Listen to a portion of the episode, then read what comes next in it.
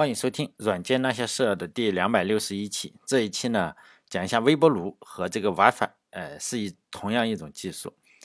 大家呢都把这个地球啊，我们地球都被称之为蓝色星球嘛，因为我们这个地球表面上存在大量的水，水是非常非常常见的东西，我们每个人肯定都见过，而且每天都会喝很多的水。但是呢，并不是每个人都了解这个水的特征。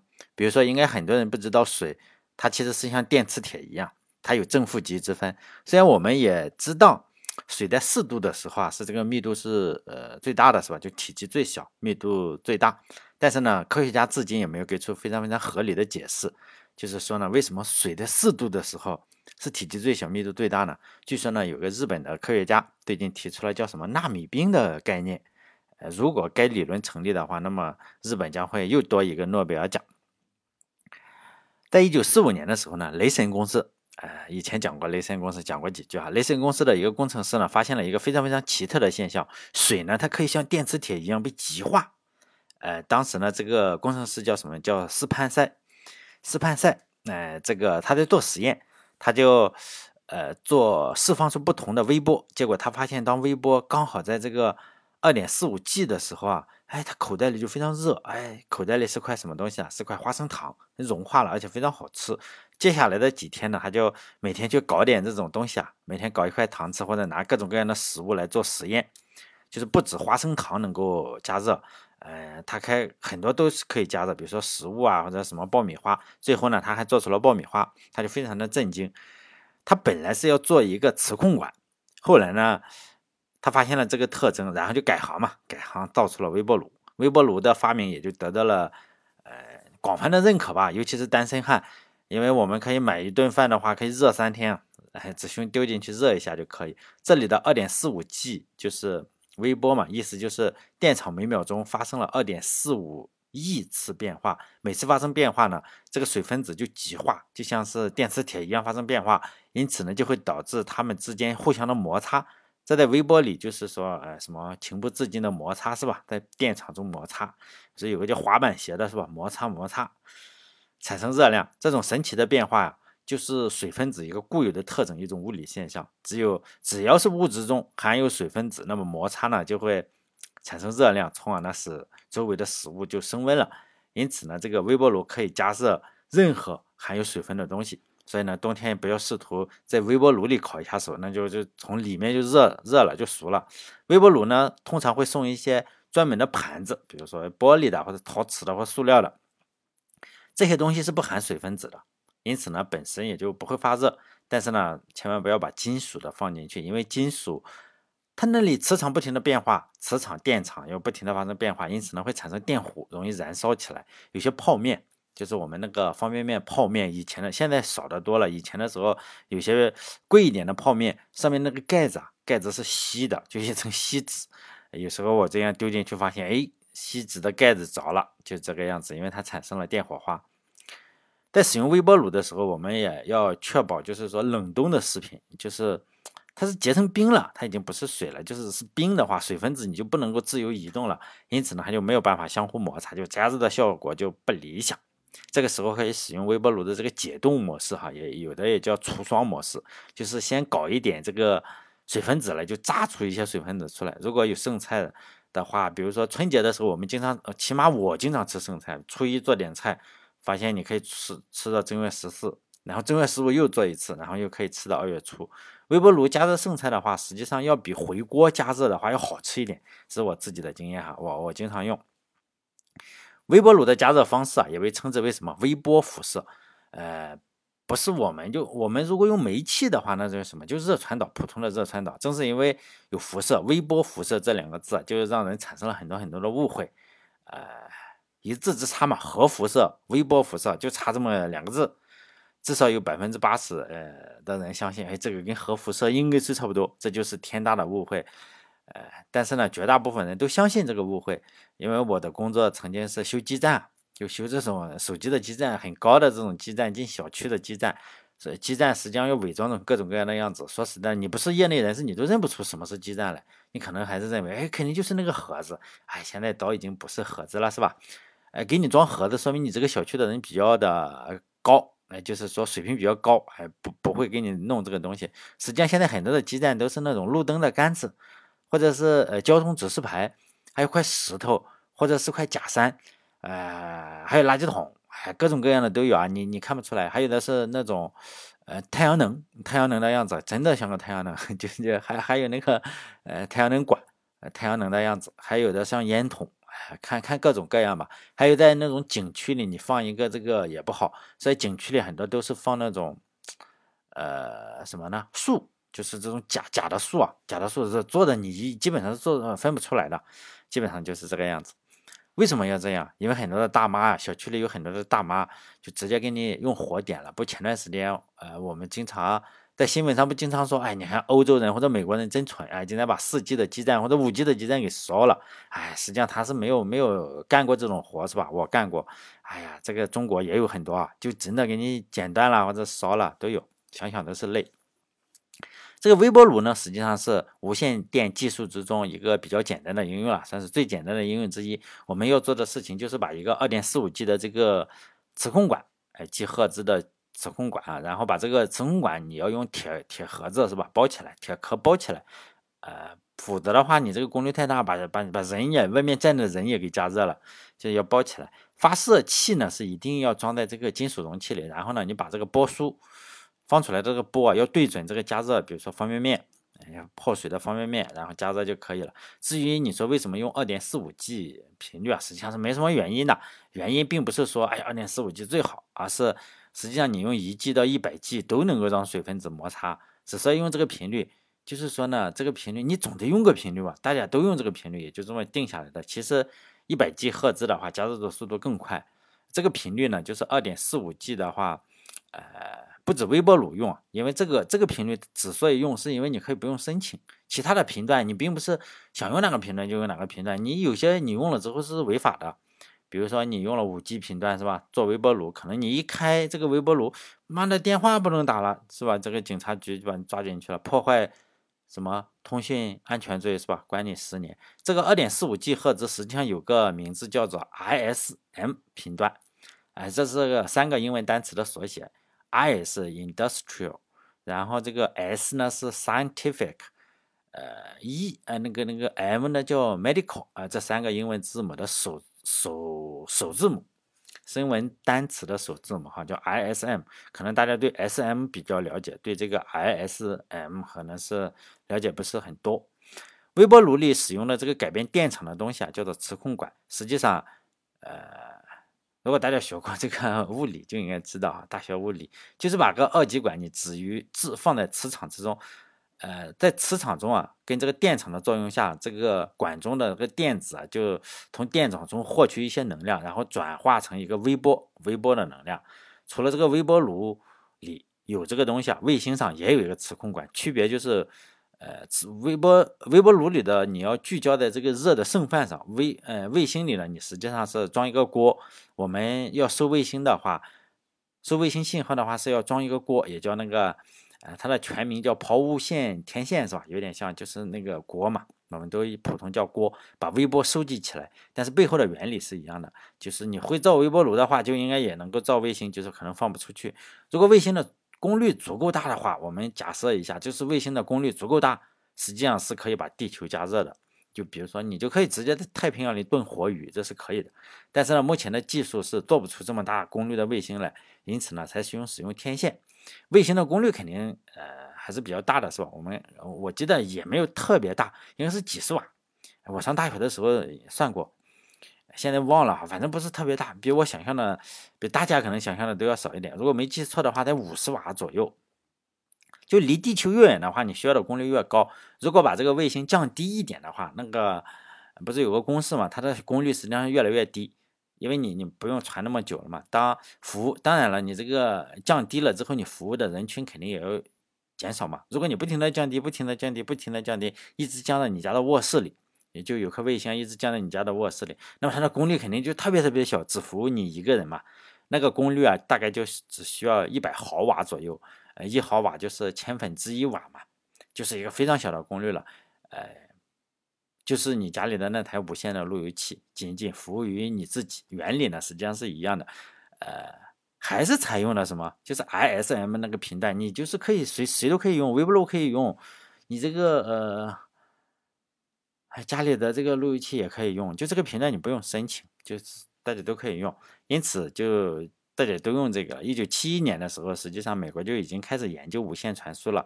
在一九七一年的时候，就美国夏威夷不是有很多岛嘛？他们在夏威夷那个群岛上就搞了一个叫做 ALOHA，是吧？就是嗯，这个东西，这个东西啊，可以用无线的方式就把夏威夷群岛就连接起来。一般人的话都会视这个网络是 WiFi 的前身。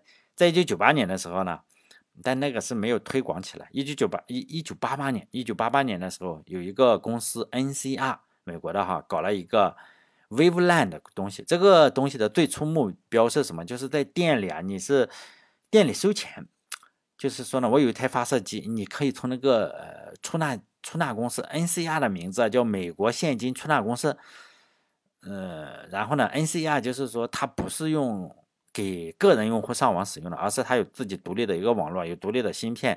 NCR 公司啊也比较大方，它不搞这个网络，就直接把自己的这个研究成果给了谁？给了八零二点一一小组。哎，大家经常看这个数字哈，可以免费的使用。这个工作组就是八零二点一一工作组呢，后来也就是推动 WiFi 协议的推广。哎，前大家应该都知道这个东西。现在我们一般说 WiFi 之父是谁呢？叫奥沙利文。啊，名字呢太出名了是吧？跟那个打台球的是一个名字，但是这个要不出名的多。这个奥沙利文搞 WiFi 的这个奥沙利文不出名的多。但我也有点喜欢打台球，曾经痴迷了好几年吧。就大学里也是闲的蛋疼没事干，又不手机又不能上网，没手机。后来他有手机，但是也不能上网。就那时候打台球就信奉什么大力出奇迹，就不管有没有机会，他妈来一杆再说，万一进了呢？总体上来说是输的多，赢的少。呃就是讲这个奥沙利文，我查了一下他资料，实际上查不出来，但是可以讲一下打台球的这个奥沙利文的故事，大家以后可以装装逼嘛。如果你不喜欢打台球，如果有人讲到了这个奥沙利文，你可以想起这个故事出来。就他出道的时候，他是用右手的，就是奥沙利文用右手。他在一次比赛，就是大家都认为他是右手选手，然后他就改用左手了，结果他对手受不了了。这个对手是个加拿大人，就觉得你是不是看不起我，是吧？你跟人家打都用右手，你用左手跟我打，是吧？看不起我是吧？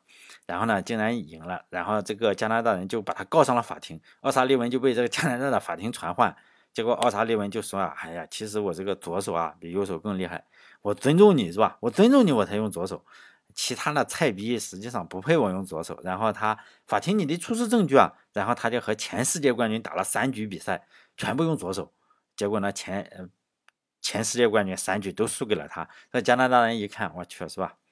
左右开弓，然后就撤销了这个诉讼。就奥沙利文，奥沙利文是台球界的第一人，火箭非常厉害。大家应该知道，他不用那个杆子的，他就换手打，就左手也可以打，左右开弓，他不用那个呃杆子去稳定一下，不用，就是换个手就可以打，反正他很厉害。但我们呃，我我们要讲的这个奥沙利文，他是 WiFi 之父，但是呢，他的生平不太清楚，就是不够出名嘛，只知道他的他是个团队的 boss。拿了澳大利亚的钱，澳大利亚政府的钱来研究这个 WiFi，最后获得了专利，这属于澳洲政府啊。这个 WiFi 的专利属于澳洲政府。一直到今天的话，我们每个人用 WiFi WiFi 的话，都每年要交一些专利费给这个澳洲政府的。后来有很多的公司啊，就忽悠澳大利亚政府嘛，说你这个所有世界全球都在用了，你好意思收钱？人家澳大利亚说，我有什么不好意思？你不收钱就搞你。结果呢？他跟所有大公司都打过官司，基本上，但每次都赢了。确实，人家收钱也也正常，是吧？一年可能得收个十几亿、二十亿的，是吧？谁跟钱有仇？反正你大家都在用，确实专利确实是澳大利亚政府的。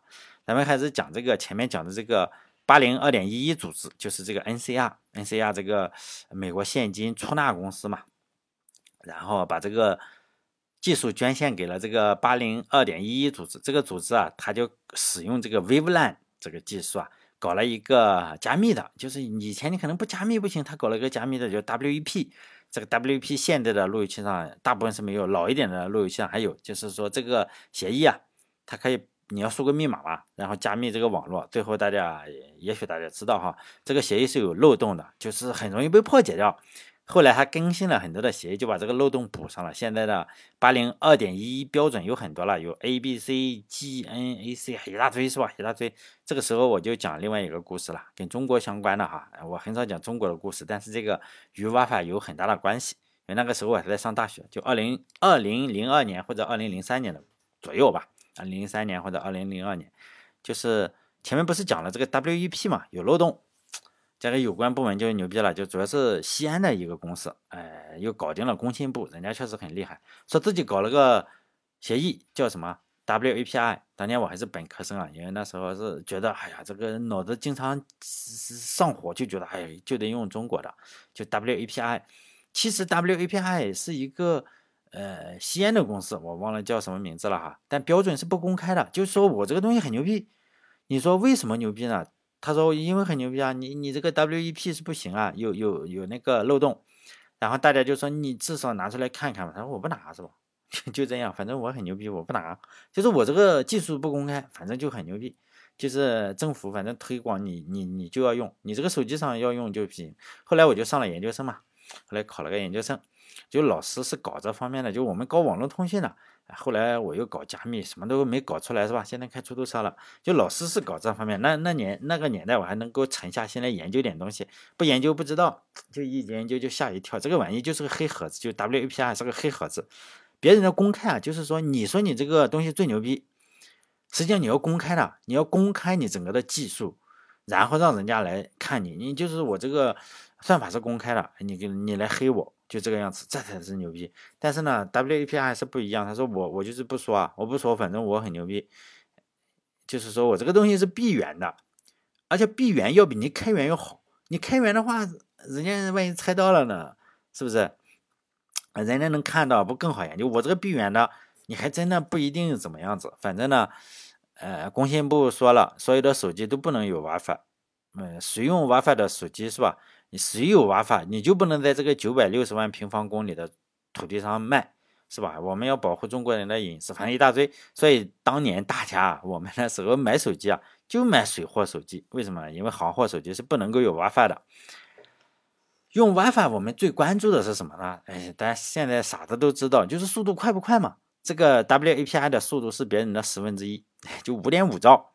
当时八零二点一一 G 这个速度啊是五十四兆，呃，它呢就是一直是五点五兆，就是原地踏步走。后来人家又不停的更新嘛，就是八零二点一一 N 的速度，它就是一百五十兆了，就是你的三十倍了，它还是五点五兆，就这么厉害。他说我我要搞这个 ISO 的标准，而且我还让 ISO 是承认我这个标准，大家又要用我的，这明摆的不行。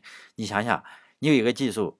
你说你很牛逼，速度很慢，速度大家能测出来。你说你技术有多牛逼不知道，但是呢，你确实速度是人家的三十分之一。你说你能通过吗？让你通过，你大家都用慢的嘛，用三十分之一的速度嘛。但他不这样说，就是没通过嘛。呃，考了搞了两次没通过。那时候他 什么电脑报啊，或者是那时候我经常买这些报纸。那时候网络还没有现在这么发达，电脑报呀，或者是。叫什么电脑爱好者？好像是电脑软件爱好者还是电脑爱好者？忘记了。就经常说，哎，为什么没有通过？是因为我们技术太好了，是吧？美美国人打压我们，就这个样子。ISO 美国人他妈瞧不起我们。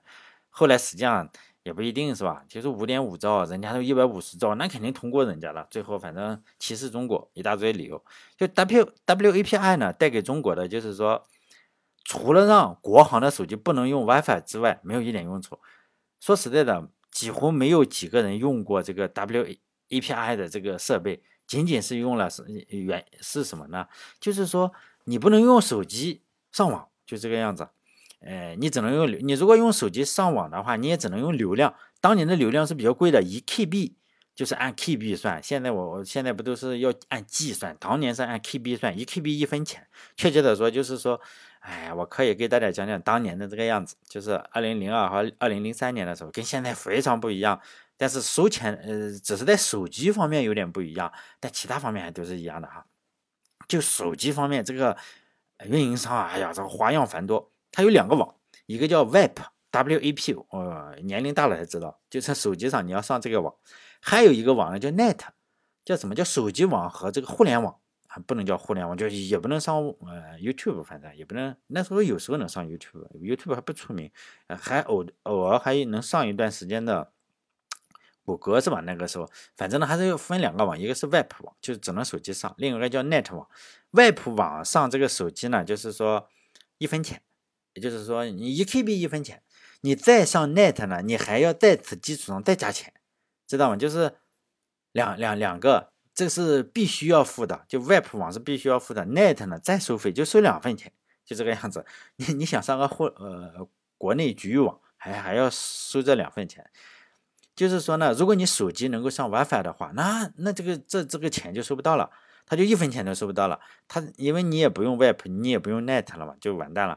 当时的 WiFi 还是非常火的，但现在也非常火啊。现在大家都离不开 WiFi，就老百姓。哎，我们那时候啊，就学生嘛，哎，你你宿舍里都有这个无线路由器，但是你上不去，就一肚子火嘛。但是你要知道，咱们这里民意就是个屁，你你百姓或者学生发火顶个屁用，反正你这个就不能上，你这个完全不能上。当时是这么洗脑的，就是我们你你不能上 WiFi，手机上不能上 WiFi，你总是要有个原因嘛。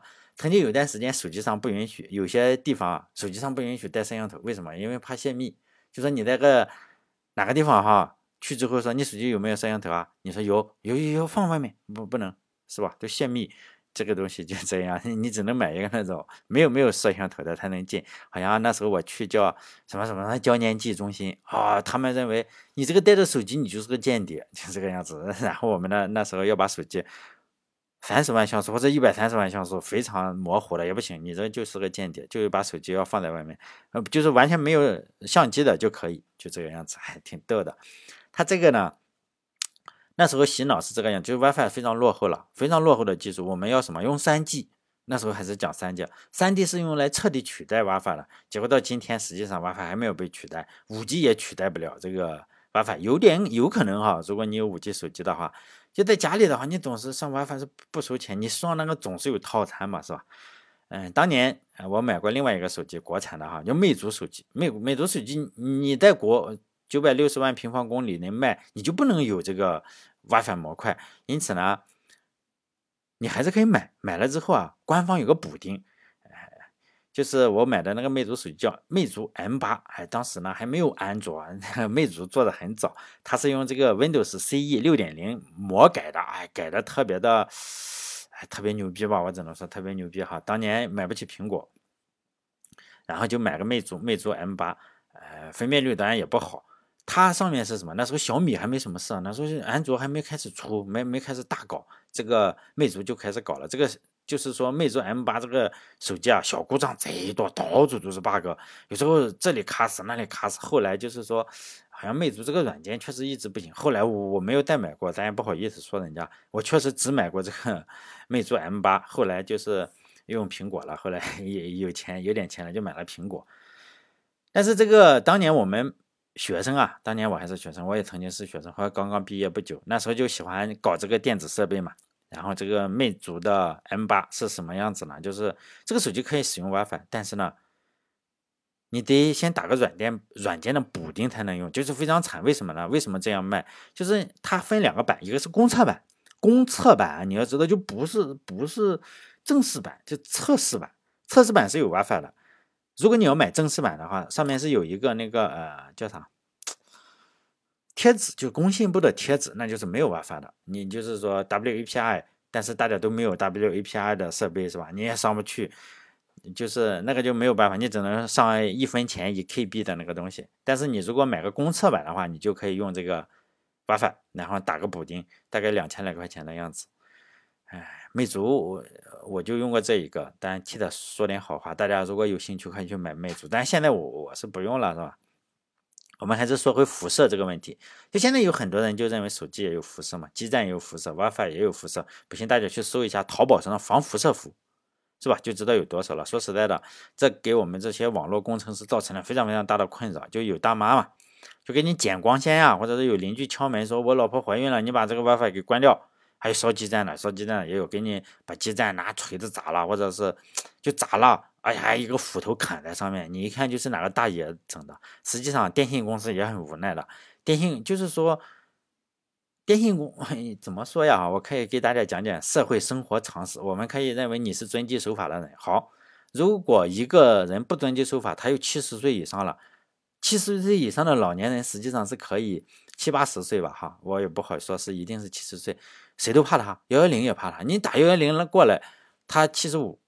你怎么办呢？就没办法，这个法律已经管不掉，管不掉他了。你问他这个箱子是不是你砍的？他说不是我砍的，你再装我还砍。结果呢，就导致他们小区里没有这个 WiFi，嗯，不是没有这个信号，没有信号怎么办？就有其他人投诉啊，投诉怎么办？投诉就会压给我们这些修基站的，说你这个基站覆盖不全啊，那怎么办？那我们再去修，修了他又砍，就这个样子。你你，哎呀，非常非常无奈的，真的是非常无奈。你只要一旦碰到了这些老年人，七七十八十岁，你跟他讲什么道理都没有用的。你说这个不会得癌症啊，也不会得什么的，没用。而且幺幺零也怕他，警察怕他，真的。大家看，如果你年轻人的话。你可能不清楚，一旦一个人是老年人了，他可以为所欲为，真的是为所欲为。中国是个非常牛逼的国家，幺幺零怕他们。你不要看什么城管什么的，平时很牛逼，碰到这种七八十岁的老大爷、老大娘的，还也怕。你碰他一下就是个事情。哎呀，很无奈是吧？就有个家伙嘛，就是。儿子出生了是吧？就在网上看，现在不是到处都是基因测试嘛，是吧？基因测试非常好玩，六百块钱测一家，然后就测了一下，发现儿子不是亲生的。这两口子就思考半天，还是他媳妇的脑子要灵活，认为这肯定就是 WiFi 路由器的问题嘛。我是是吧？你竟然诱发你儿子这个基因突变了，肯定是这个玩法的问题是吧？所以。亲子鉴定做出来不是亲生的，这就是 WiFi 路由器的问题。就是那天我又去他们小区装这个基站，这个哥哥又出来说嘛，又出来闹，我们也只好说这个基站肯定是没问题啊，这辐射这么小，一个基站二十瓦，还不如个灯泡大。他就哈哈的冷笑说，就是因为你们的基站导致我们父子没有办法通过亲子鉴定。他媳妇听到以后就拉他回家嘛，你不要闹了，咱们回家慢慢说。我就默默的听他讲完，深深的给他鞠了个躬，加了一下他媳妇的微信，说了声对不起。就亲手把这个基站扔到了绿化带里。好嘞，这一期就到这里，再见。